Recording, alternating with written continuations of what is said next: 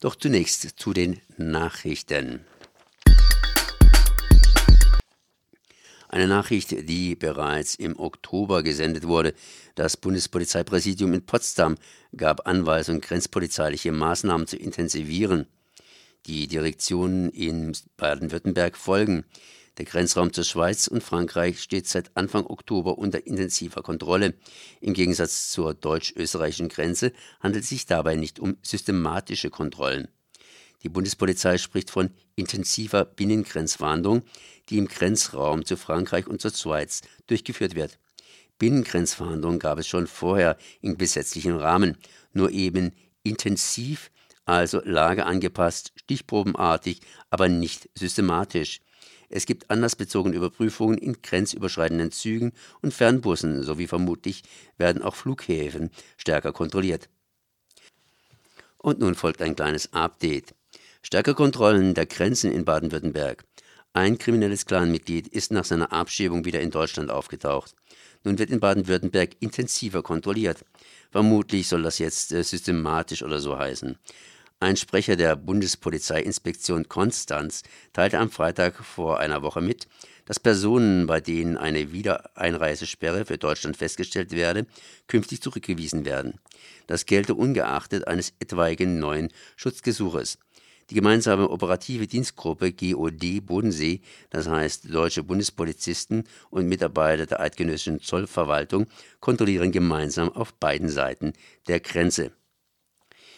Videoüberwachung in Freiburg statt voraussichtlich im Januar 2020. 16 Überwachungskameras werden mit zweijähriger Verspätung in Freiburger Innenstadt aufgestellt.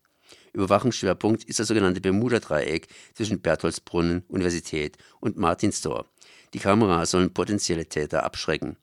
Bereits 2017 hatte sich der Gemeinderat für den Einstieg in die Videoüberwachung entschieden, unter dem damaligen Eindruck des Sexualmordes an einer Studentin. Zuerst musste der Auftrag jedoch europaweit ausgeschrieben werden. Um schnell eingreifen zu können, würden die Bilder ab Januar ins Polizeipräsidium übertragen. Spätestens nach zwei Wochen sollen die Videos gelöscht werden. Außerdem sind die Kameras nicht, also keine 24 Stunden in Betrieb. Im Südwesten hat außer Freiburg auch Mannheim eine Videoüberwachung der Innenstadt. Stuttgart 21 wohl doch mit neuer Technik. Das digitale europäische Zugkontrollsystem ETCS könnte in Stuttgart wohl doch zum Zuge kommen. Bisher war für die alte Technik bei S21-Etat von 8,2 Milliarden rund 160 Millionen Euro vorgesehen. Der politisch besetzte Lenkungskreis dem Bahnprojekt Stuttgart 21 erwartet jedoch von der Bundesregierung mehr Geld für die digitale Ausstattung des Bahnknotens. Konkret geht es laut DB-Infrastrukturvorstand Jens Bergmann um 490 Millionen Euro neues Geldes vom Bundes für Stuttgart 21. Einschließlich Streckenausrüstung für ITCS stehen bei Stuttgart 21 statt 160 Millionen dann rund 190 Millionen Euro auf der Wunschliste und ein Jahr Testbetrieb braucht die neue Technik außerdem. Der Bund hat keine Wahl, so die Aussage der Politiker. Soll es zu keinen Verzögerungen bei Stuttgart 21 kommen, muss der Bund sich in stärkerem Umfang als bisher zugesagt finanziell beteiligen. Progresswerk Oberkirch will Tarifbindung verlassen. Der Vorstand der PWO AG hat Ende September beschlossen, zum 31.12.2019 aus dem Arbeitgeberverband und somit aus dem Flächentarifvertrag auszutreten.